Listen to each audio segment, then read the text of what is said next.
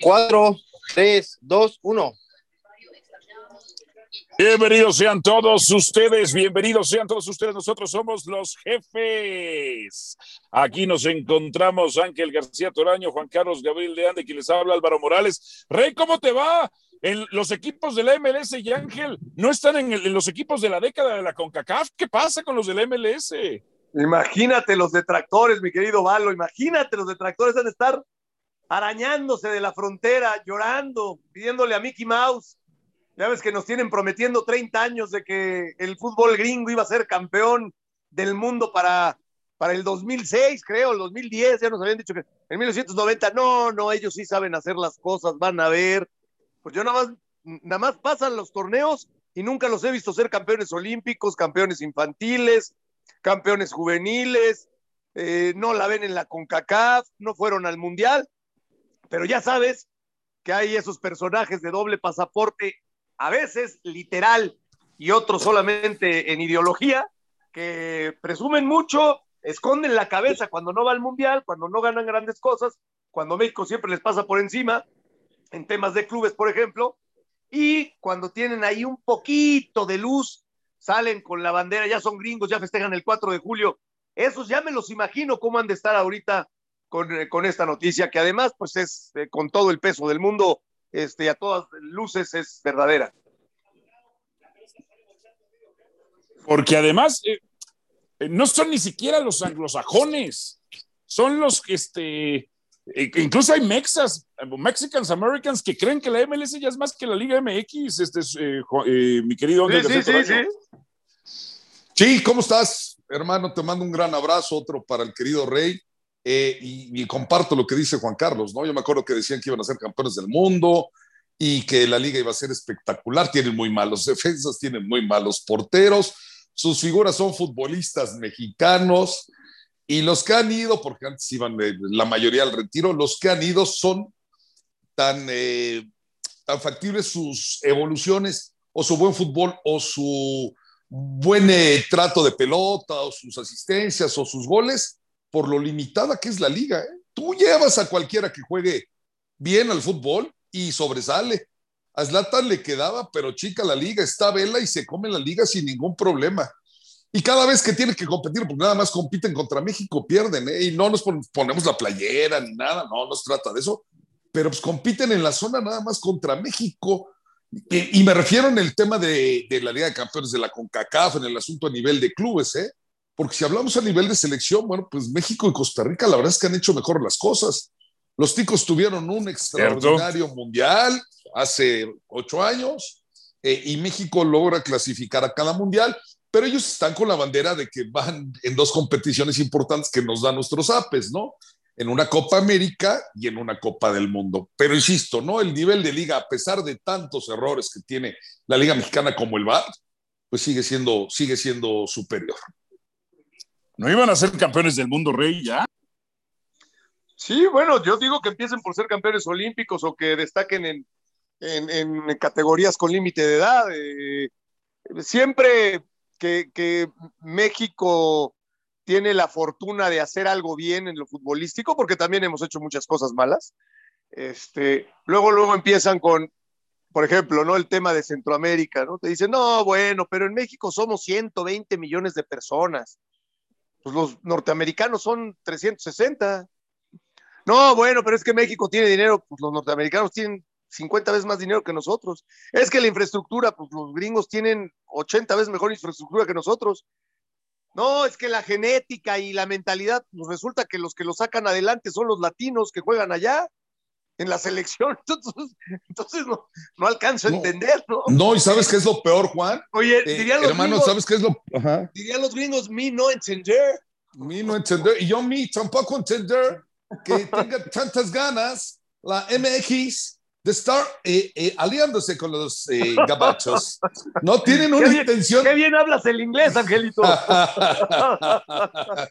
tienen una intención de lugar de recuperar la Sudamericana y la Libertadores, de, de, De de acuerdo. meterse y armar este, acuerdo, el clásico del puente, el clásico de la frontera, el clásico de no sé qué demonios le van a poner, porque, bueno, piden a gritos que juguemos contra el LAFC, contra el Galaxy de Los Ángeles, contra Dallas, y, y la verdad es que no los necesitamos para nada, necesitamos mirar para abajo. Tenemos que mirar para abajo y, y, siempre es mejor, ¿no? Porque eso dice que eres superior, pero aquí me refiero en el continente, ¿eh? mirar para abajo hacia los equipos argentinos, brasileños, ecuatorianos, eh, que nos ponen, eh, uruguayos, que siempre nos han puesto en predicamentos y que nos hacen crecer. Si queremos nada más negocio y dolarucos, ya sabemos dónde están. Ya sabemos que si promocionan el LAFC de, este, de, de, de, Los Ángeles contra las Chivas de Macías, pues va a haber billete. Y los que le van a Chivas en Estados Unidos, que son varios, van a querer ir. Ahora, que nuestro fútbol se vaya a desarrollar, Ahora, tenemos que seguir aprendiendo y ahora que está el preolímpico, que tampoco podemos echarnos a la maca y pensar que lo vamos a resolver nada más con la playera. Tenemos futbolistas superiores, tenemos mejores fuerzas básicas, tenemos clubes mucho más sólidos, no en lo económico, porque hay muchos clubes que, pues que si el Atlas, que si no paga, que si no quiere descender y que si los 120 millones y que si se han desaparecido algunos equipos como el Veracruz y tal, a pesar de todo ello y con la llegada del nuevo presidente de la liga, señor Arriola, va a tener que mejorar de manera natural nuestra liga, pero que no los busquen de socios, ¿eh? Si los buscan de socios comerciales, que busquen alguna otra opción para poder tener... Yo, yo, yo, yo, lo que digo, muchachos, es que luego la defensa de la MLS no viene ni siquiera de la prensa estadounidense.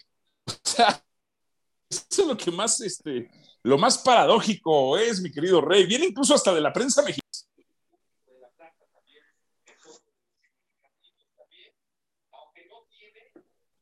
A veces viene la defensa desde la prensa mexicana y no de la prensa estadounidense, Su Majestad. Sí, sí, Valo. Eh, yo, yo creo que creo que hoy la gente entiende mucho más. Habían cosas que, nos, que se escondían antes, que era, solamente una voz, un micrófono, un canal, una vía de comunicación, una vía para, para enterarse de, de pues de, lo que te apasionaba, de, de las decisiones, de, lo que te apasionaba, que era el fútbol, de, eh, en muchos casos, este, de manera abierta, ¿no? Se, se, hablaba de, de, tener un monopolio en la selección y, y estos contratos que, que, se daban multianuales y, este, y, se especificaban las virtudes de tener este monopolio y, eh, y bueno, pero siempre había solamente un, un tenor, ¿no? Que nos cantaba, se me permite el, este, subrayarlo de esa manera o hacer este ejemplo, ¿no?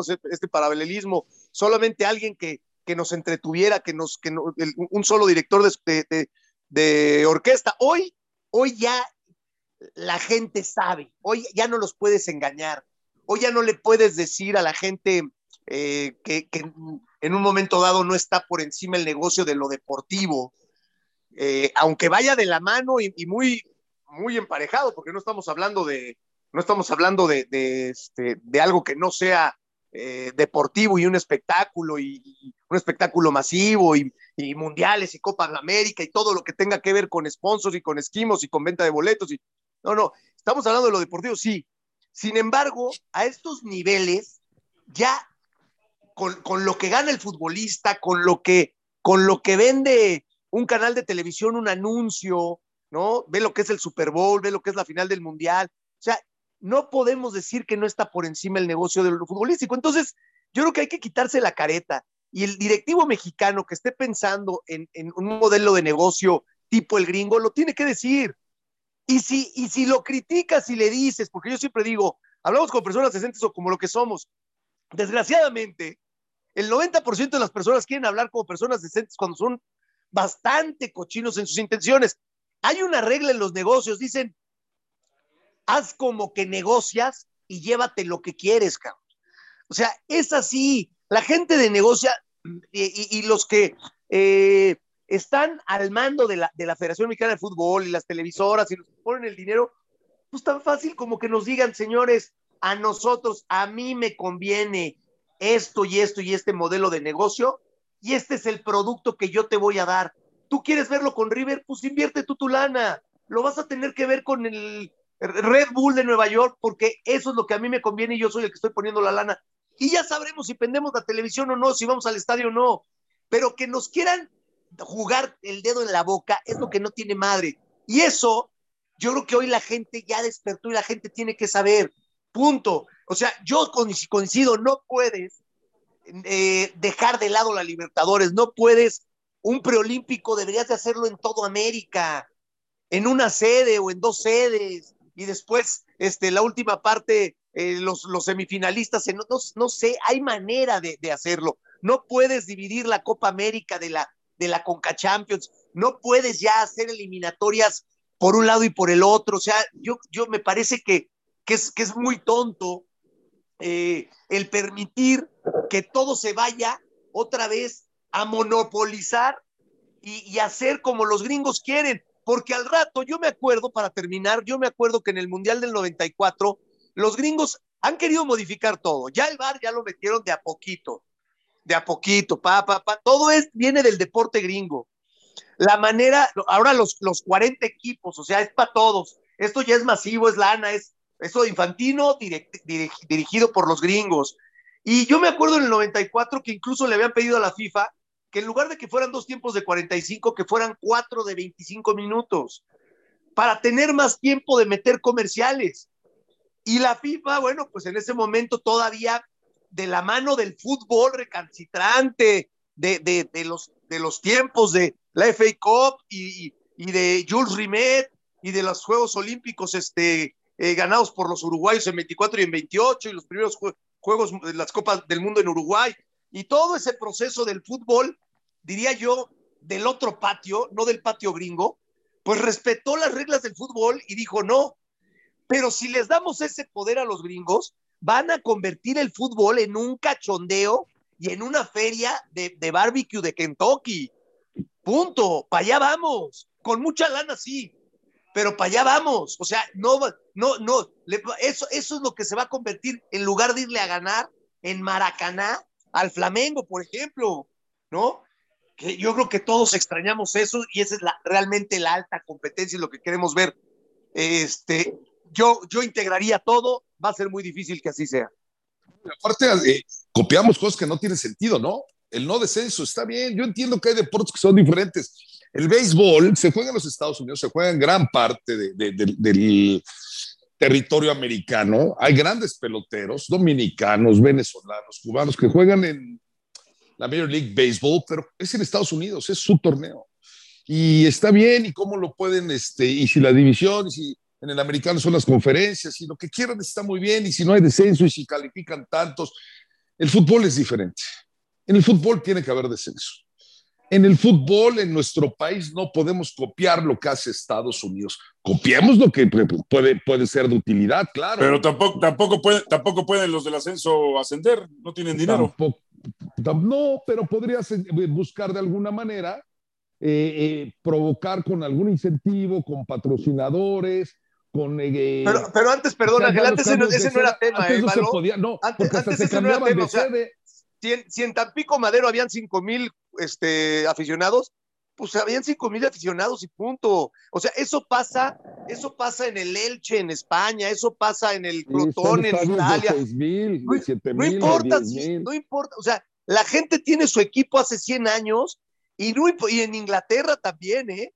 O sea, la Premiership, no importa si el estadio es chiquito y son pobres y la playera y, y, y tienen menos sponsors y como era Zacatepec en su momento. Claro, bueno, como pues, fue no, con Libris. Eso, eso, fue lo que tocó. Ahí tienes que irte a meter, esa es la primera división. Te va a tocar jugar en los mejores estadios y te va a tocar jugar, no te estoy diciendo que en un estadio de tierra, pero te va a tocar jugar, pues, este, en el infierno cañero y en, y en y, y tú sabes lo que era Torreón cuando empezaron a jugar ahí en el, en el, en el, en el, en el, en el extinto Corona en 1988 con Juan y Juan y Dolmo Flores y es, hombre, era, era, era, un, era, un, infierno y era una cancha horrorosa.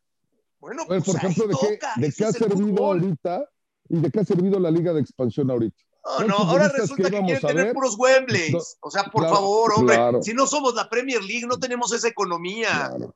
Ni tenemos la economía de los gringos. Que empiecen a arreglar el de Pumas, que es muy grande, pero que lo empiecen a arreglar. O el Azteca, que empiecen a arreglarlos. Eso es lo que tendrían que hacer. Ahora, ¿qué, qué, la Liga de Expansión, qué beneficio, qué jugador ha destacado? Díganme ustedes qué futbolista está llamando la atención de la Liga de Expansión que no tiene ascenso, porque esa era la que nos vendieron. Vamos a ver a futuras promesas y hay menos extranjeros y vamos a darle oportunidades. ¿Dónde están? ¿Alguien sabe de algún interés de algún equipo de primera división por un futbolista de la Liga de Expansión? No, mejor denles la oportunidad de que asciendan y que se refuercen y que busquen tener a dos o tres futbolistas de mejor nivel. Pero ¿para qué está la Liga de Expansión? Lo del Atlas, ¿qué está, qué está originando todo el tema del Atlas? Y las dudas arbitrales y el cambio de censo que se ha beneficiado para no pagar los 120 millones. ¿Qué está provocando todo lo que modificaron? ¿Qué está provocando? A ver, la, liga no está para aguantar tantos equipos. Los mejores modelos son ligas más pequeñas, más sólidas económicamente. Sube uno, baja otro. Olvídate de No, ligas de 12 equipos. Si solamente 12 equipos pueden ser sostenibles económicamente en la primera división del fútbol mexicano, que solamente haya 12. Pero ahorita sí pueden ser 17. Están sosteniblemente, eh, económicamente manteniéndose sin ningún problema. No ¿Estás seguro, ¿Está seguro que sin ningún problema? Porque si no tiene. Pero por el tema de la pandemia, pero el Puebla no veo que tenga deudos ahorita. No los tiene el Toluca, no los tiene Monterrey. Ángel, tres grupos para la intervención estatal le ayudan a Puebla, tres grupos diferentes. Por eso, Álvaro, por las situaciones en cómo están. Pero muchas veces, o sea, los equipos que han tenido problemas económicos han desaparecido. Pero ¿cuáles equipos tú consideras que no podrían estar? ¿A qué cinco quitas?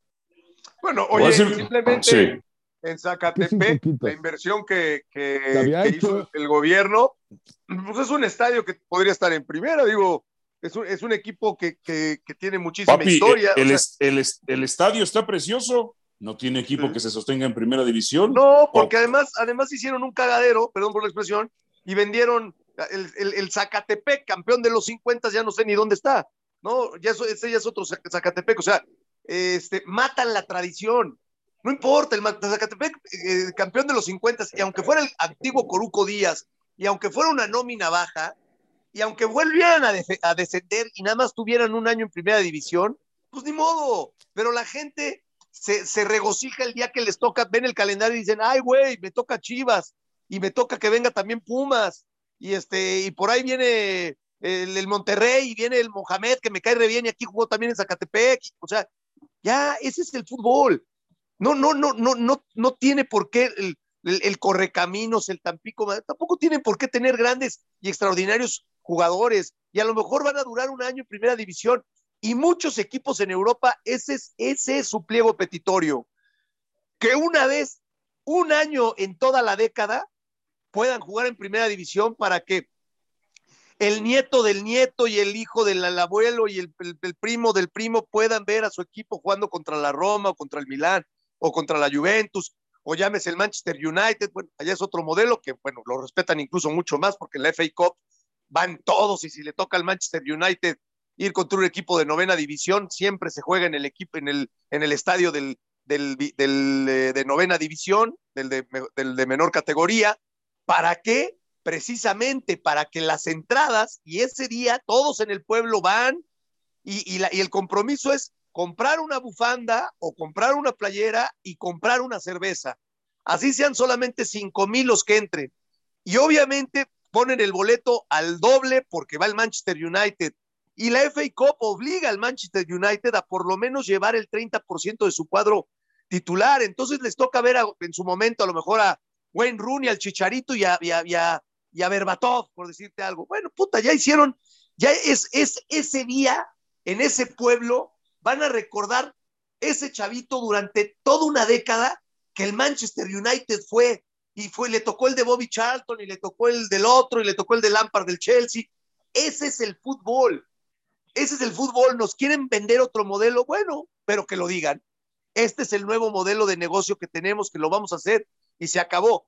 Yo, yo no le veo, honestamente, este, mucho chiste ya a, México. Cuando yo a México lo he visto competir a alto nivel en el Mundial, más allá del, del, del este, estúpido quinto partido, y digo estúpido quinto partido porque México en un buen verano puede meterse a semifinales como lo ha hecho Croacia, como lo ha hecho Bulgaria, como lo ha hecho Suecia, como lo ha hecho Bélgica y como lo ha hecho Corea. ¿Por qué México no lo puede hacer? Y además ya jugó el quinto partido en México 86 y ya jugó cuartos de final. No había quinto partido como, tal en el 70 porque eran menos equipos, también jugó cuartos de final.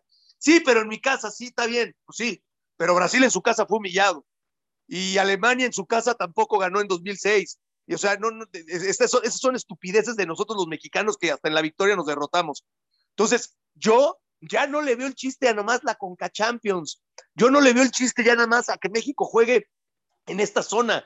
Si México no va a jugar una Copa América y no le va a no se va a sacar el 7-0 de Chile y le va a meter otro 6-0 a Paraguay y le va a ganar con otro gol de Ramoncito Morales o con el nuevo Ramoncito Morales a Brasil o Argentina, perdón. Y este, y, y, y, después, este, en un Mundial México eh, le cueste la clasificación porque hoy ya te regalan el boleto.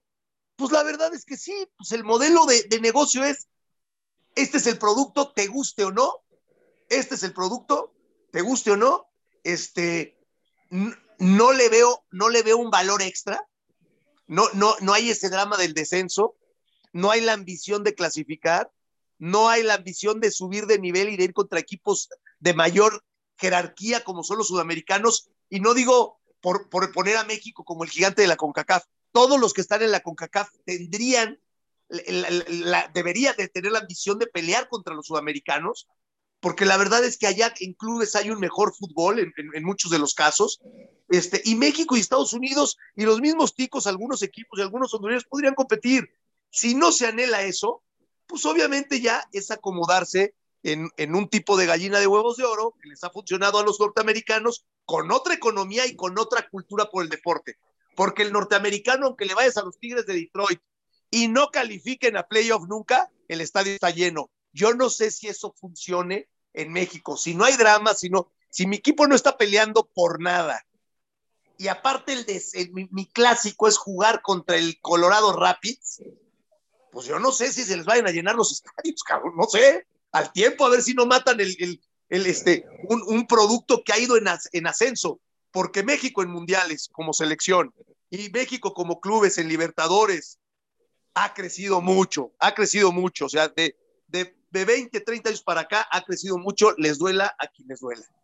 Y se está, se está desaprovechando una tremenda oportunidad porque nos quieren poner a los gringos como si fueran la, grande, la, la gran potencia y no, no, lo son. En el fútbol no lo son. No, buscar también nuevas eh, formas y estilos de comercialización, de venta de derechos de transmisión, porque, pues mira, yo critiqué muchas veces la Copa en México, la Copa MX, ya tampoco está la Copa MX ahorita, última en la pandemia y tal. ¿Por qué? Porque pues están viendo de qué posibilidad pueden hacer con los Estados Unidos, algún torneo, tal, y ahora metieron la liga de expansión, y entonces la liga de expansión, yo volteaba y decía, ah, caray, digo, seamos honestos, dejémonos de tonterías. Si vemos un partido de la liga de expansión, o bueno, yo voy a hablar en mi caso, es porque tengo que transmitirlo o hablar de algo, o tengo algún interés especial en ello. En un país de 120 millones de habitantes no hay ni Dios padre que se tire un partido de la liga de expansión.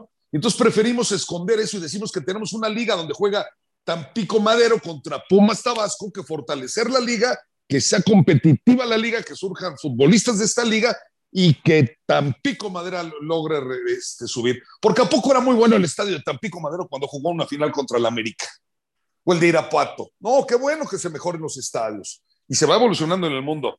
Pero entonces, ¿para qué veo yo el Tampico Madero? Soy aficionado del Tampico Madero para sentarme y ver, y ver si mi equipo gana y no va a lograr ascender. ¿Para qué? ¿Dónde está el, el, morbo del descenso? No hay ningún morbo. Y perdón, pero en el deporte también existe el morbo. Y pasa hasta con los exitosos. Boston siendo una potencia, ¿cuánto tiempo tardó en el béisbol de las grandes ligas en ser campeón? Y queremos ver cómo el chico de repente le pega al grande y le pasó al Alcorcón con el Madrid. Pero en este momento, nuestras competiciones, si no toman una forma para que tengamos mejor espectáculo, sean repartidos los dineros. Y esa es la forma, Alvarito, decías, ¿cuántos equipos se pueden sostener? Bueno, pues en los derechos de transmisión tú volteas y lo repartes. Entiendo, no le vas a dar lo mismo a la América y al Guadalajara que lo que le puedes dar al San Luis, pero si hay alguna manera de repartirlos, pues a lo mejor esos equipos que no tienen mucha lana van a poder competir. ¿Y cuántos equipos no lograron el ascenso y se mantuvieron y jugaron bien y llegaron a una final? ¿Cómo? ¿Qué pasó con el Celaya? Oye, yo fui al Celaya hasta cansarme, a Celaya hasta cansarme, cada 15 días, pa, pa, pa, pa, pa, pa, pa, pa, pa, pa, llegó a una final. Está bien, después el dueño se metió en ciertos problemas porque la Federación Mexicana de Fútbol no checó y no vio quién era el dueño. No, llegó a una final Pero- y tuvo un cabezazo de Butragueño de ser campeón, ¿eh? De ser campeón y lo que generó, llenaron el Azteca los necaxistas que tienen muy poca afición y el Celaya. El problema es que si no incentivas de alguna manera o si no exiges de alguna manera que estos equipos puedan mantenerse y tal, y no hay competencia, y te desciendo y te cambio de plaza. Perdón que te interrumpa, igual. pero tienes razón. Fíjate qué buen punto dice Ángel. Yo estuve en esa final, estaba el estadio lleno, lleno. Era una América Chivas, es increíble. Fíjate, ahorita me quedé pensando, no, no, no sé cómo se dio ese fenómeno. Yo creo que por el tema de Butragueño y, y ese Celaya que, que era pintoresco, que además Ángel lo transmitió este, en ese tiempo eh, cada 15 días. Este, pero, pero sí es cierto. O sea, Necaxa no tenía visión. Celaya, bueno, pues la afición de Celaya, pero el estadio, habían, en, e- en ese tiempo le cabían 115 mil aficionados. Estaba a reventar el estadio. Ahorita estoy viendo un anuncio, mañana juega a las 7.55 de la noche Tapateo Correcaminos. Tu hermano jugó en Correcaminos. Y Muchachos, muchachos, ah, cambiemos de tema, cambiemos de tema. Hablemos ahora Sí. de la El selección estadio se mexicana de ¿eh? fútbol, Ah. eh, la sub-23. Yo les pregunto, eh, veo a los muchachos de las Chivas contentos, jugando alegres, pero yo creo que es el efecto Córdoba. Pero bueno, quiero saber su opinión. Eh, a ver, Ángel y luego Rey, ¿esta es la selección de Córdoba o es la selección de la base de las Chivas? No, es, es la selección en la que el jugador del Guadalajara, porque son mayoría, porque los comparas con nada más con Córdoba, que para mí es mejor, junto con Macías, son futbolistas que no tienen la presión de jugar en Guadalajara y la responsabilidad. Aquí no la tiene Antuna, ¿no? Aquí no la tiene Angulo, no la tiene Macías, no tienen la responsabilidad, porque en Guadalajara la tienen y les queda grande esa responsabilidad. En esta selección están cobijados por futbolistas que tienen calidad, que juegan en otros equipos y que se relajen y que lo hacen bien. Ahorita están relajados, porque es que eso pueden hacer. Lo que está haciendo Macías o lo que puede ser Antuna, lo pueden hacer, tienen la capacidad, no son tan malos como se ven contra, eh, con Guadalajara. Ahora, de calidad y de generación de fútbol y de atrevimiento y tal, porque sí alcanzó a madurar y a desarrollarse y, no, y a no quedarse en el intento, es Córdoba. Los de Chivas, algunos de Chivas, quitando a Macías, se han quedado en el intento. En ser, en teoría, promesa una semana sí y otra promesa y otra semana no. Y Córdoba en este momento es una realidad. Córdoba tiene mucha chance de convertirse muy pronto en uno de los atrévete, esta es la, futbolistas selec- mexicanos. esta es la selección, esta es la selección de Córdoba, Ángel García Toraño, ¿no? Sí, no es que sí. el valor de decirlo. Sí, no es la son selección. los Chivas, es Córdoba. No, es Córdoba, es Córdoba, es la selección de Córdoba. Sí, sí, sí, sí. Bueno, si no estuviera Córdoba, a lo mejor eh, estarían jugando igual que como lo hacen con Chivas. Es la selección de Córdoba, no tengo la menor duda.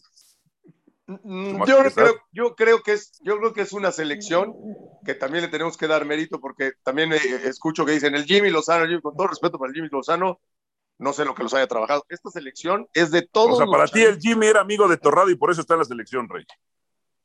Bueno, es una, no, no lo puedo asegurar. Este, me parece una Pero tampoco lógica. negar, como diría un político, ¿no? No, no, lo, no lo puedo, no, no, no lo puedo negar, no, no lo puedo asegurar, no lo puedo negar. No, me parece una, una explicación bastante lógica, yo lo, yo lo he pensado. No me parece tampoco descabellado de parte de Torrado de poner a alguien de, de, de, este, de su confianza. Seguramente, no, no dudo, si el Jimmy fue un tipo como jugador profesional, no dudo que, que también sea este, un hombre a destacar en su trabajo eh, técnico-táctico, pero, pero no, no es decir, oye, qué grandes resultados. Esto, esto es lo normal que se espera de una selección mexicana en esta zona, eso también es una realidad. Los partidos hay que jugarlos. No digo que sean rivales difíciles, que sean rivales fáciles. Sin embargo, sería muy difícil, mucho, mucho más complicado jugar en San Pedro Sula o, o en, este, o en Limón en Costa Rica, ¿no? O sea, este, en ese sentido, yo sí creo que a quien hay que ponerle palomita es a quien ha formado estos jugadores. Porque el crecimiento del fútbol mexicano también se ve en eso. Nosotros hace 30 años, nuestros jugadores preolímpicos, ni, habían muchos que ni siquiera habían debutado en primera división. Hoy tenemos la gracia de, de, encontrar que todos son titulares en su equipo, la gran mayoría ya en primera división, no nada más debutados, consagrados y algunos incluso llamados a la selección mayor. Entonces, eso es trabajo, eso, eso también es el fútbol mexicano. Cuando uno dice, no, pero es que nos faltan años luz para los alemanes, sí, a lo mejor para llegar a cuatro títulos del mundo en la grande, sí, pero hay otros trabajos que puede ser que incluso ya estemos trabajando mejor. En otros rubros, ya puede ser que estemos trabajando mejor que, que, este, que, que, que los escuadras europeas y de primer nivel. Y en ese sentido, yo prefería decir, Valo, la verdad, que es la selección mexicana. Porque también te voy a decir una cosa, ¿eh? Córdoba, qué bueno que se puso otra vez la, la, la, este, el talento y, y este, y, y, el pecho caliente de, de, unas jornadas para acá. Porque hubo un tiempo que se me estaba pagando, ¿eh? Camina, estaba jugando en neutral. Estaba ¿Estarás de acuerdo, neutral, Rey? Y estoy de acuerdo, sí. Y se ve que Solari le dijo, bájale y ponte las pilas, porque con Herrera el cierre de, la, sí, sí, yo de esta segunda etapa. Dije, dije, oye, güey, no estás todavía, no eres titular. Tú con tus condiciones, en un año y medio tendrías que ser titular en un equipo en Europa y titular de la selección mayor. Y si, y si no tienes eso en el radar, o sea, ya, ya no tienes que ser la, el, el, el, chavo destacado de América, la joyita, no, ya tienes que ser, o sea, Cuauhtémoc a esa edad ya se echaba con todo y que tenía a Sague y a Luis García y a Del Olmo y a Villiqui, Cuauhtémoc a esa edad ya tenía una ambición, ¿no? Era la joyita y Cuauhtémoc ya corría toda la línea y te ponía centros en la cabeza y, y te, te hacía asistencias y se burlaba a dos y metía gol y a Correcaminos de mi hermano le metieron ocho, me va a mentar la madre Paco, pero bueno, para recordar, ¿no? Y, y, y, o sea, ya se echaba el equipo al, al, al, a la espalda. Pero si lo está. Córdoba, si me lo permite el, el Bigover. O sea, eh, entonces, entonces, también este, este, este o sea, Córdoba tiene ya que, que bajarle dos rayitas, porque yo sí creo que en algún momento estaba trabajando neutral Córdoba, ¿eh? Y sobre todo tiene la ventaja de que te puede jugar por, por, por los dos costados, o te puede jugar atrás de nuevo, te puede jugar como volante, y esa es una ventaja. Ahora, pues la verdad sí es Córdoba, Rey, porque pues Chivas tiene a Vega y tiene, tú tienes a Macías y no genera lo que genera con. Eh, no, con bueno, oye, perdóname. Es más, perdóname, ya lo dijo Charlie, Peláez. Perdóname, Charlie García. Oye, Charlie García, perdóname, Carlos García. Claro. No, no, no, lo ha hecho muy bien. Carlos Rodríguez, pero, perdón, Carlos Rodríguez. Carlos Rodríguez. Carlos Rodríguez. O sea, Carlos, es el que, el que sí, sí, pero a ver, sí. a ver, me, a la música. No, no, Carlitos ¿Tú? Rodríguez también. O sea, vámonos con calmita, digo yo. A ver, ¿tú te imaginas a Henry y a Córdoba en Chivas? ¿Estaría así este Chivas? Entonces, claro que cambia las cosas. Cuando dijo Peláez, si alguien me gusta es Córdoba. Guadalajara no tiene un futbolista que haga lo que hace Córdoba en la cancha. Y por eso le genera, le abre espacios, te aparece de atrás, aparece adelante, hace goles. Porque Guadalajara, luego los que tiene, Macías, pues sabemos que es un, delantero que busca y que tiene capacidades extraordinarias que puede definir, pero sabemos que Antuna aparece por un costado. Pero Antuna, ¿cuántas veces no sufrió que es que si no va por derecha, y lo ponemos por izquierda, ¿qué va a pasar? ¿Y qué ha pasado? Se ha perdido y le ha costado. Y si lo mueven de lado. ¿Y Vega, de qué lo ponemos? ¿Es nueve? No, Chivas no lo contrató como nueve. Chivas lo contrató para jugar por izquierda. Lo ponen por izquierda y bolas de un cuco le cuesta trabajo. Bueno, pero acá en el por eso sí siento, sí siento que les, los ha liberado con la selección mexicana Córdoba en el tema de la presión, en el tema de asistencias, en el tema de llegadas, en el tema de triangulaciones, en el tema de paredes en el tema de buscar a alguien diferente que no tienes en tu casa y dices, ay, güey, en, en mi casa no tengo este chef. Como prepara A mí me este encantaría ver esta ¿no? selección. A mí me encantaría ver esta selección con, con eh, muchos titulares en su equipo, con muchos incluso ya debutado en la selección mayor. Con... Me encantaría esta selección, la verdad, eliminándose contra, contra, y dejando fuera a los argentinos o a los uruguayos de un prolímpico y, y, este, y batiéndose a muerte y que los hondureños pudieran dejar fuera a, a, a, a Paraguay. Y que es, es, la, la, es que, digo, eh, no, no, no, creo, no creo que ni siquiera nos debamos desgastar en, en, en, pensar quién es el referente en esta selección hasta que no estemos en los Juegos Olímpicos. Yo, yo digo, no sé, luego pasan tragedias en el fútbol, pero yo creo que esta selección caminando, ahí sí, literal, caminando, gracias al trabajo, eso no tiene la culpa México, ¿eh?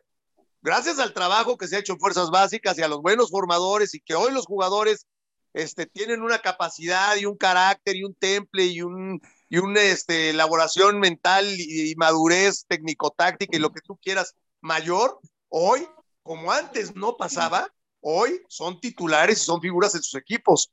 Y entonces, obviamente, cuando, cuando en, esta, en esta zona, pues, eh, eh, que va, va, pasan caminando, o sea, sí, es un buen trabajo el de los mexicanos, pero yo creo que, que no es referente el, el torneo preolímpico de CONCACAF. No es, no, no es referente. Claro. Y, entiendo, y, entiendo, que hablas del torneo, pero también hablábamos de, de, futbolistas referentes y Córdoba sí lo es, ¿no? Como lo ha sido, sí. por ejemplo, Herrera sí en la mayor, ¿no? Pero Herrera lo, lo, crea, ha sido en la mayor. Claro, Córdoba ya tiene que ser referente en la mayor. Sí, sí, sí. Ahora, habla, habla del buen mediocampo que tiene México, ¿no? O sea, si, si, si nos vamos a lo que podría buscar México, que en teoría y en la práctica está pasando, debe estar en Y los falta- Juegos Olímpicos. Falta Lainez y falta Edson Álvarez, ¿eh? Claro, por eso te digo que a lo mejor en el medio campo no es donde tendría uno que detectar refuerzos, ¿no? Que es lo que decía, bueno, puede ser un portero, a lo mejor un central. Y decíamos que Guardado podría salir de ahí, pero Guardado es medio volante. Entonces yo con todo el reconocimiento que le tengo Guardado, y también decía yo a Montes el otro día, bueno, pues a lo mejor no son las necesidades de este grupo. Y las necesidades puede ser un Henry Martín, por ejemplo, ¿no? En este caso, porque qué tal si de repente se me apaga Vega o se me apaga Antuna o se me apaga Macías. Entonces esta selección probablemente tendría que pensar en su columna vertebral, en un central, un 9, y, porque en el medio campo tienes futbolistas que ya son más realidades, ¿no? A mí me gusta mucho lo del Chavo de Monterrey, de Rodríguez, me gusta mucho lo de Córdoba, vendrá lo de Edson, vendrá lo de Laines, que son futbolistas diferentes, o alguien por fuera, en caso de que Antuna de repente no pueda con la banda, ¿no? O Vega tampoco pueda con la banda, y me refiero a recorrerla, no tocarla. Recodito, güey. El recodito, entonces, pero bueno, ahora también es eh, tiempo de analizar qué tanta resistencia va a ofrecer Estados Unidos. También sabemos que muchas veces México, mientras los rivales son de, de- de mayor eh, calidad, pues eh, se exige mejor y lo hace mejor.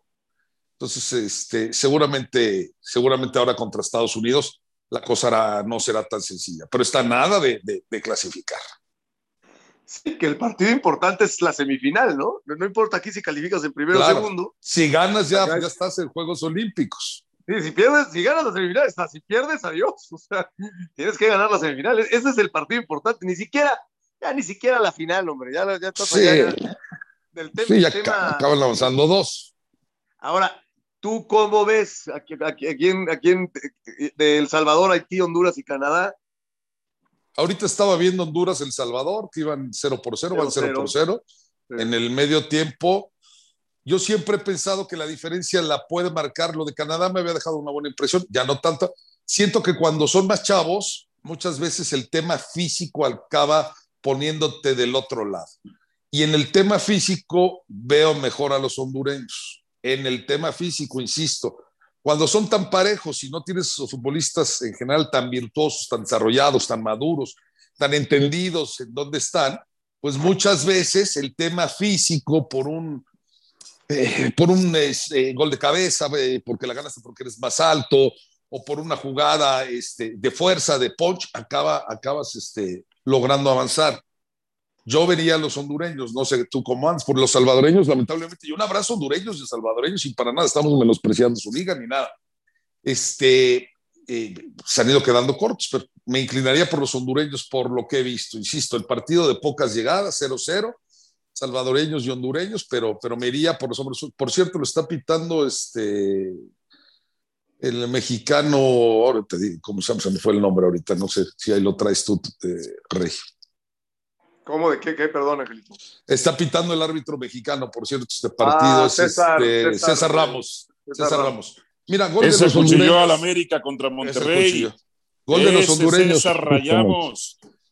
César Bandidazo, Rayamos. César Rayamos. Nos quitó Sí. ese título contra Rayados de Monterrey. Ah, Ah. no se me olvida.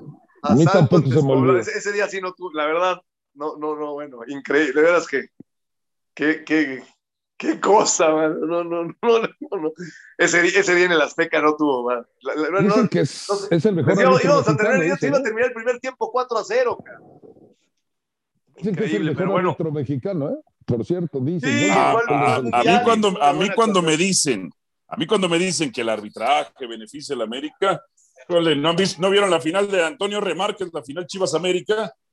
En donde, híjole, en esa final, en, el primer partido expulsaron a De los Cobos, en el segundo partido expulsaron a Manso, y no expulsan a Lugo ni a Quirarte, que casi le rompen la pierna, a Hermosillo y casi destrozan al ruso Barilovsky. Ahí Antonio R. Márquez, que además le marcó dos penales a las Chivas en el 84.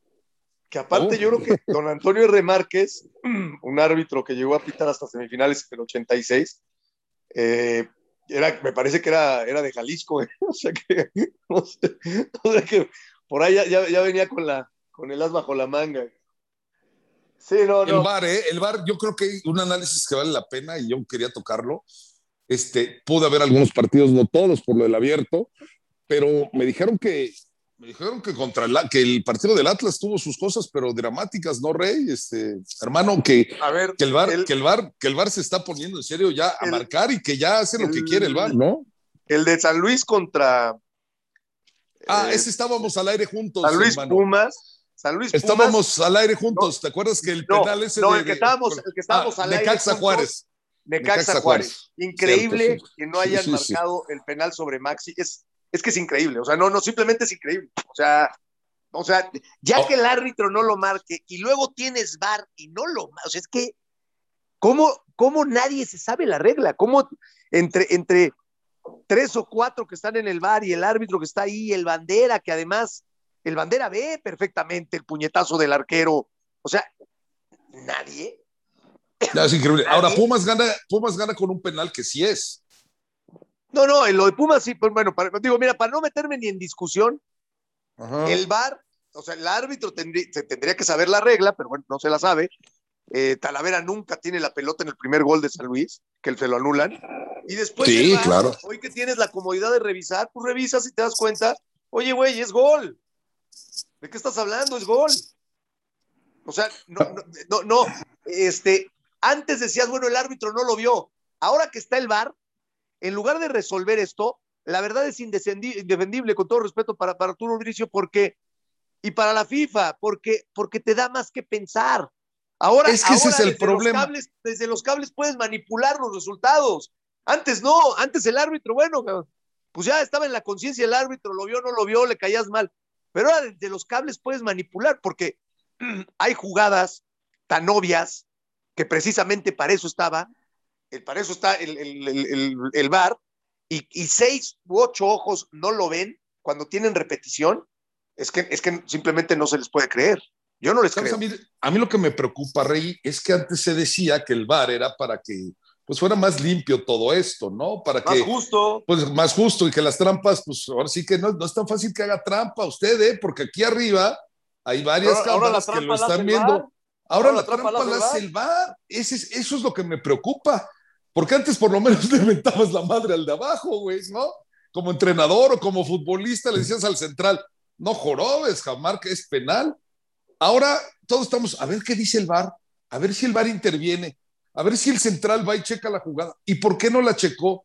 Es que ya nos explicó Arturo Bricio lo que significa Peggy y qué jugadas hay que ir y checar, y cuáles sí son y cuáles no, y por qué Aquí se ha vuelto Angelito, una auténtica en, lugar del juego, el juego, en lugar del juego del hombre, como decía don Ángel Fernández, un juego de pelota, se volvió un juego de arbitraje. Sí, sí, Se volvió un juego de arbitraje. ¿Quién pita los partidos? Sí, Mi querido Tito, ¿cómo estás, emperador?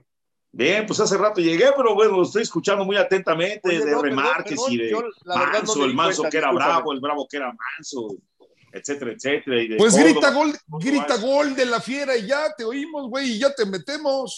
Grita la fiera. Yo no, me di cuenta. No los quiero interrumpir, no, no. Hermano, buenas noches, buenas noches a todos. Expláyese, mi querido Tito. Le dejamos los micrófonos de todo lo que escuchaste. va, lo siguiente con respecto a lo del bar, que por cierto, bueno, pues ayer también apareció en el partido de León. Digo, pues es obvio que, en, casi en la mayoría de los partidos eh, aparece. Hay una situación que ayer se presentó en el partido de México, por una supuesta falta que le habían cometido un futbolista mexicano y que aparentemente era para, para, señalar penal. No sé si la vieron. Y de inmediato lo primero que dijeron, yo estaba viendo la transmisión con, bueno, simultáneo con Paco Villa y con, este, con la gente porque ellos lo transmitieron, obviamente, Azteca no tiene los derechos, y decían ellos, caray, lo primero que se fueron a pensar, y el bar, ah, no, pero es que aquí no hay bar, ¿verdad? No, pues qué bueno que el bar aquí no existe, el fútbol en su naturaleza normal, en su naturaleza nítida como tal, pero no es cierto. También ya los comentaristas empiezan a verse viciados por lo del VAR y seamos honestos. Cuando estuvimos en ESPN, nosotros tratamos de ser lo menos indicadores de VAR porque las jugadas solamente, como bien lo dijo Ángel, de la explicación aquella que nos fue a dar Arturo Brizo Carter al edificio de ESPN, nunca se me olvida que hablaba mucho respecto de lo de Peggy. Fue una plática muy, muy, muy, muy, este, muy, muy buena de cuando empezaba a ponerse o cuando se iba a poner en boga esto de, del VAR que iba a estar a prueba. Pero hoy en día, inclusive los propios comentaristas ya también quieren que se analice. Recuerdo bien, yo creo que ustedes también, amigos nuestros, eh, compañeros de la mesa, recordarán que no se podía pedir por parte de ningún miembro de los que estaban ni en el banquillo ni en el campo de juego la revisión del VAR porque entonces era una tarjeta amarilla. Eso ya se olvidó porque Cierto. hoy todo mundo reclama el VAR. Ayer lo, lo vimos con eh, Andrés Ibargüen reclamándole al árbitro Oscar Macías por qué no iba al VAR para poder este, revisar la jugada de Cota, de si era penal o no. Lo mismo pasó en el partido de Pumas contra San Luis. Y yo creo que hemos caído en una situación en donde ¿quién pita ya los partidos? ¿Lo pita el VAR o lo pita el árbitro, compañeros? No, lo pita el. VAR.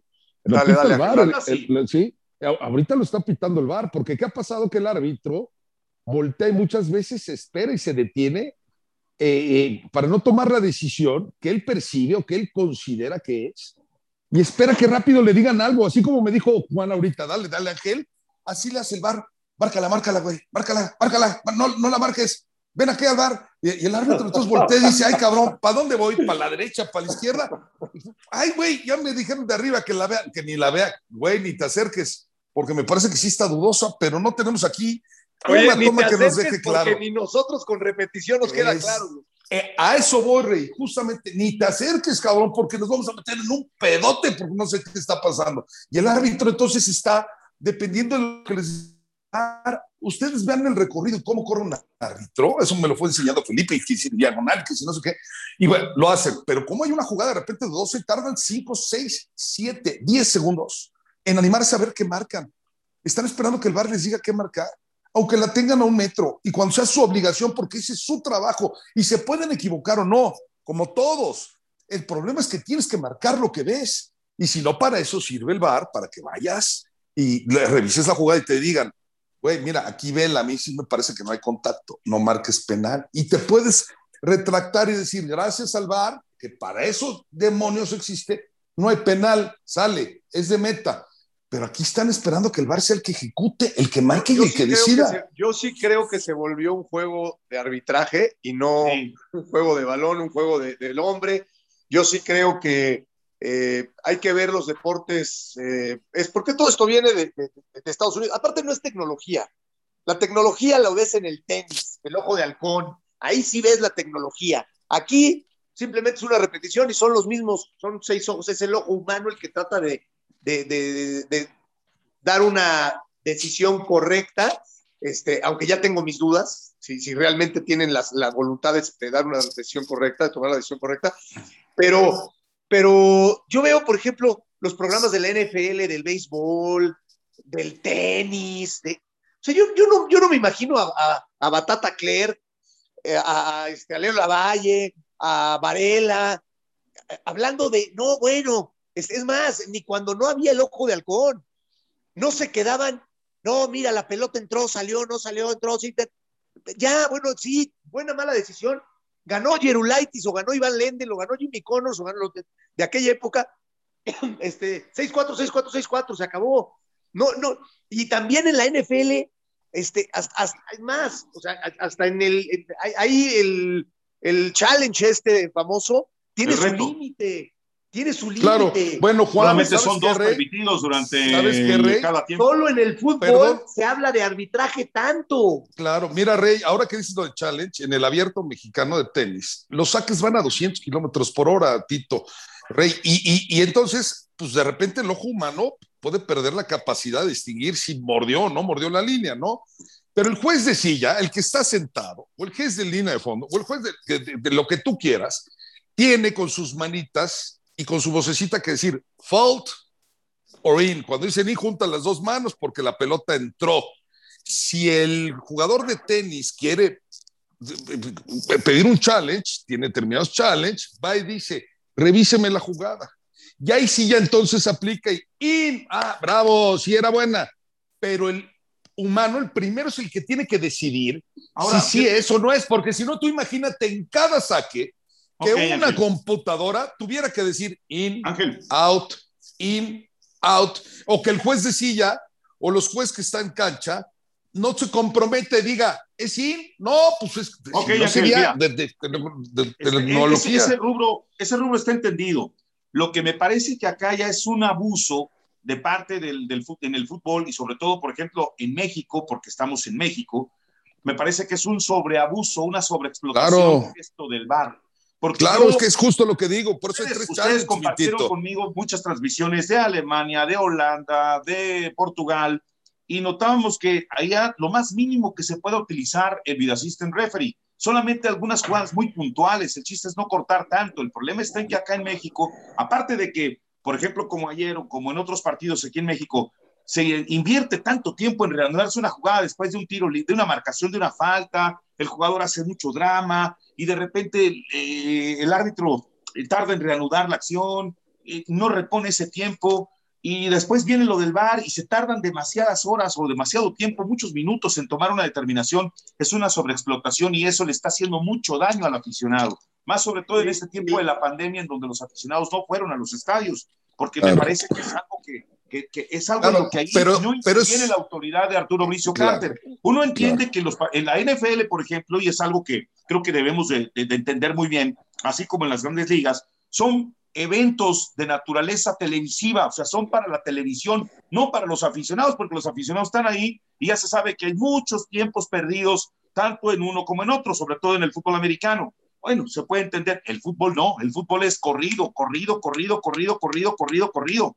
Eso es lo que creo que no han entendido y una sobreexplotación. Y en De México acuerdo. me parece que se están, los árbitros se han vuelto muy comodinos, les pita el VAR, ellos se ponen de acuerdo con, el, con la gente del VAR y aún así toman decisiones verdaderamente erróneas que perjudican al final de cuentas a los equipos que van e inciden en el desarrollo de los partidos, en el ánimo de los futbolistas y al final de cuentas también en el resultado de los Yo- juegos. Yo, yo me acuerdo, lo dices muy bien, Tito. La verdad es que eh, eh, tienes razón. O sea, los ritmos de los deportes son distintos y no lo han entendido.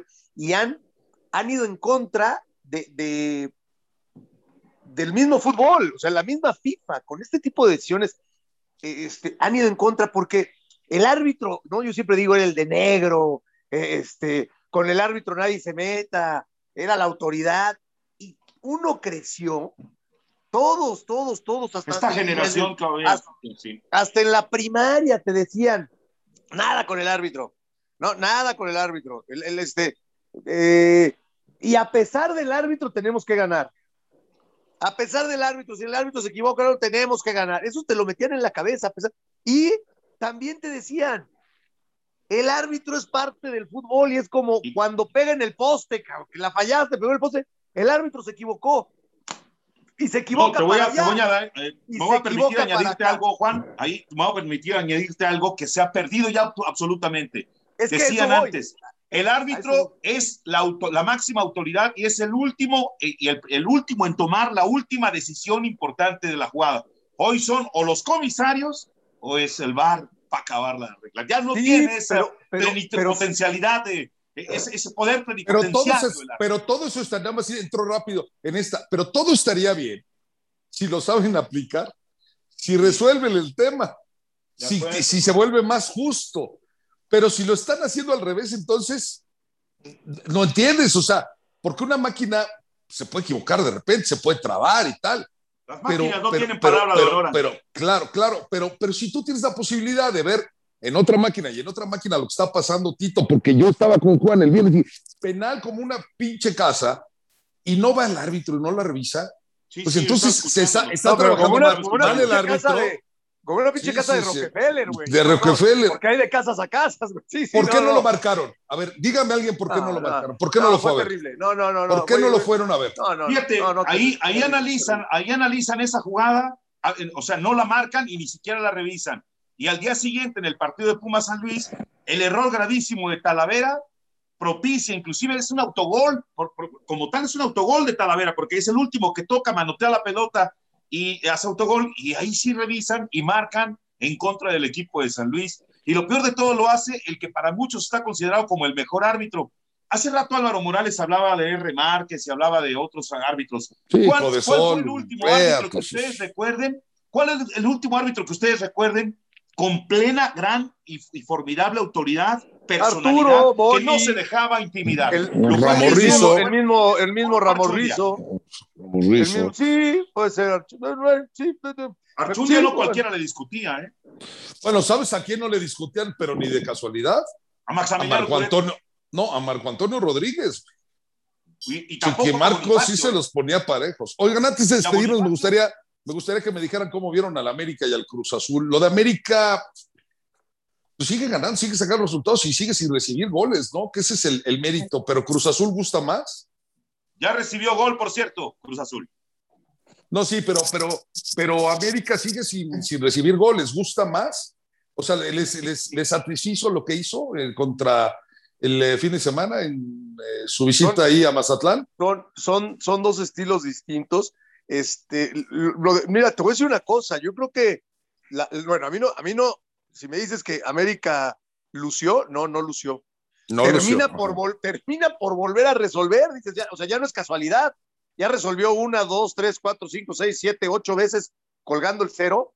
Ya no es casualidad, o nueve o diez, no sé cuántos este, eh, partidos lleva colgando el cero Am- América, ¿no? Este, eh, eh, la, la realidad es que el Mazatlán también es un partido interesante. O sea, dentro de lo suyo, Mazatlán también no, no hay que Por cierto, Juan, ¿recuerdas que, recuerdas que co- comentamos al respecto de cómo le iba a ir a Mazatlán? Bueno, que, de si iba a ganar América, yo te dije, sí iba a ganar, pero con muchas dificultades y las circunstancias. eh, Sí. No te doy el marcador por las circunstancias que puede presentarse. Mira, hubo dos y las dos en desfavor de Mazatlán. La primera, el poste, que, eh, el balón al poste de el jugador de aquí de León, Guanajuato, que es Saúl eh, este, eh, Cándido Ramírez, y luego la jugada del autogol. Lo que te mencionaba, Juan, salió exactamente y América ganó con muchas dificultades, sí, pero siempre imponiendo ese sabor especial americanista que ya le tomó Santiago Solari al equipo de las Águilas. Sería el Sí, porque equipo menos Tito goleado. decía atinadamente. Tito decía atinadamente que, que, que decir un marcador es muy complicado porque hay muchas circunstancias, ¿no? Que, que se, que se- que en las que se ve envuelto un, un partido de fútbol, como puede ser un error arbitral, como puede ser un poste, como puede ser una falla en la línea, como puede ser, uy, ya les empataron a los, a los hondureños, gol del Salvador. Este, 1-1 va Honduras en El Salvador en el preolímpico para No todos pierdas, adelante, Juan, sigue, sigue. y hondureños que nos están que nos están viendo, que nos están escuchando en todos, en todas partes del mundo y sobre todo en Estados Unidos y Centroamérica. Eh, bueno, en fin, la, la, la, cosa es que América supo resolver, este, pero sí creo que, que es eh, de resaltar lo de Cruz Azul, ¿no? Y, y, sobre todo, hace, hace como dos meses yo le decía a mi hermano, oye, este chavo Romo, este, para mí es de selección y, además me parece que es un cuate que tiene como el, el, talante muy bien puesto y digo, habrá que verlo, ¿no? Habrá que verlo, habrá que verlo, pero, pero pinta. Dio dos qué pases. Bueno, qué bueno, qué bueno dio dos pases de crack, ¿eh? Dio dos ¿Qué? pases de crack. Y eso, y jugadores así te pueden marcar diferencia para ganar un campeonato. Qué bueno que tocas el, el tema, Juan, Por porque... cierto, Ángel, me- Ángel, sí. primero las damas, Yareli, me dice el gurú que Ah. quiere dar un mensaje, ahí está en la línea, está con nosotros Yareli Quintana, adelante Yareli, perdón compañeros, ¿eh? Ya gurú, listo tu bendición. Muchas gracias, muy buenas noches. Pues nada más los quiero invitar a que se queden con nosotros porque a continuación están las reinas del gol y vamos a Eso. platicar un poquito acerca de pues esta jornada 12, femenil y varonil para que estén al pendiente de nosotras y, y se queden escuchándonos. Claro que sí, claro que sí, ahí estaremos. Y después de este programa, quédense, quédense a ver a las reinas del fútbol para que vean puras guapas, porque acá puro feo. Así que, claro Acá que sí, puro Federico, acá Puro puro Federico. Federico. No, que muy guapos entonces ustedes. Al rey tienen lo suyo. El, el rey, la verdad, ha tenido Ah, sus... Oye, ¿de dónde Pues, sacas eres no- yo no diamante negro si estabas más enrojecido que un camarón? Oye, a ver, yo quería Pues decirlo es de que Romo. mi novia te vio y me dice, me dice Malena, dice, oye, ¿de dónde saca los diamantes negros otro año si está más rojo que un camarón? No, bueno, aquí está mi lado. Oye, ¿por qué, no me, ¿por qué no me saludó? Hubiera sido un placer para mí, Tito, Hola, invitarle, noches. Invitarle a algo con mucho gusto y saludarla con mucho No, aprecio. Ibas muy bien acompañadito, Angelito, ¿eh? Muy bien acompañadito, ¿no? Si no le pierde, mi querido No, Marqués del Pedregal. no le perdemos. Hay dos cosas que quería comentar. La, Oye, la de Tito Romo, tampoco, no va rápido, y Tito tampoco, el, este, el buffet que se aventó de, de guacamayas, o cómo se llaman estas. Sí, de Este, guacamayas. de Ella las preparó. Corazón, que cuando los invitas a las guacamayas Por acá, León? favor, Hola, buenas noches. Cuando quieran venir acá en León están invitados a su casa. eso. ¿y qué, Muchísimas va, gracias. ¿y qué va a haber? ¿Guacamayas o qué? Hola, buenas noches. Con, Buenas con Buenas mucho noches, gusto. sí, guacamayas, taquitos, lo tradicional de León. Porque Tacos Tito, dorados de papa, tacos dorados de frijol, con su Tito- salsa de, de pico de gallo especial, ¿no, güey? Con cueritos, con orejita. Ah, bueno. Tito, sin menospreciarlo, al contrario, muy agradecido, me llevaba estos tarantos. ¿Cómo se llama? Es de estos dulcecitos nada Ah, más. tarugos. Que- los tarugos me quedaban en la De botana, tamarindo. Tito. Me quedaba en la botana, ahora sí voy a aprovechar a, a lo grande. tengo ganas de ir a León, la verdad que tengo ganas de ir a León. Cuando gusten, ya saben, ahora que se Gracias, juegue. gracias por la invitación. Ya, A ver, pues, bienvenidos los dos. Y, Rey, tú sabes de antemano que estás invitado para esa carne asada, hermano. Yo lo sé, yo lo sé, yo lo sé, yo lo sé. La vamos, la vamos, la vamos a armar muy pronto. Este, algo más que decir, porque nos vamos, señores. Algo más que decir, Tito Ángel. Yo nada más que sigo sorprendido y aceptando mi responsabilidad. No me imaginé ni a Cruz Azul ni a la América en uno y dos. Eso es todo. Con eso cierro. ¿Tú, Tito, Tito, algo más que agregar? Ya se fue a cenar. Bueno, perdón. Este, bueno, yo me despido porque ya voy a mi programa de radio, pero ya saben, están invitados cordialmente. Este Sensacional también para es tu todos. programa de radio, mi querido Tito. Este también es tu programa de radio. Bueno, acá en León, exactamente. Sí, aquí. El local. Este es el internacional, este es el local. Eso, gracias, No, señores. más Esto, internacional y más internacional es cuando sale el grandísimo, sensacional, famosísimo socialité llamado Burro Van Rank. Ángel Alfonso García Torayo Ah. Montenegro, y teniendo esa conexión de Acapulco a Nueva York con el, el burro Van Ranking. No, en cambio, el Señores, rey, muchísimas gracias. Gracias, Tito. Gracias, Ángel. Gracias, Adiós. Gracias al burro, donde quiera que se encuentre. Gracias a todos por escucharnos. Síganos. Esto fue Los Jefes. Nos esperamos mañana a las 7 de la noche, tiempo de la Ciudad de México, tiempo del centro de la República Mexicana. Gracias.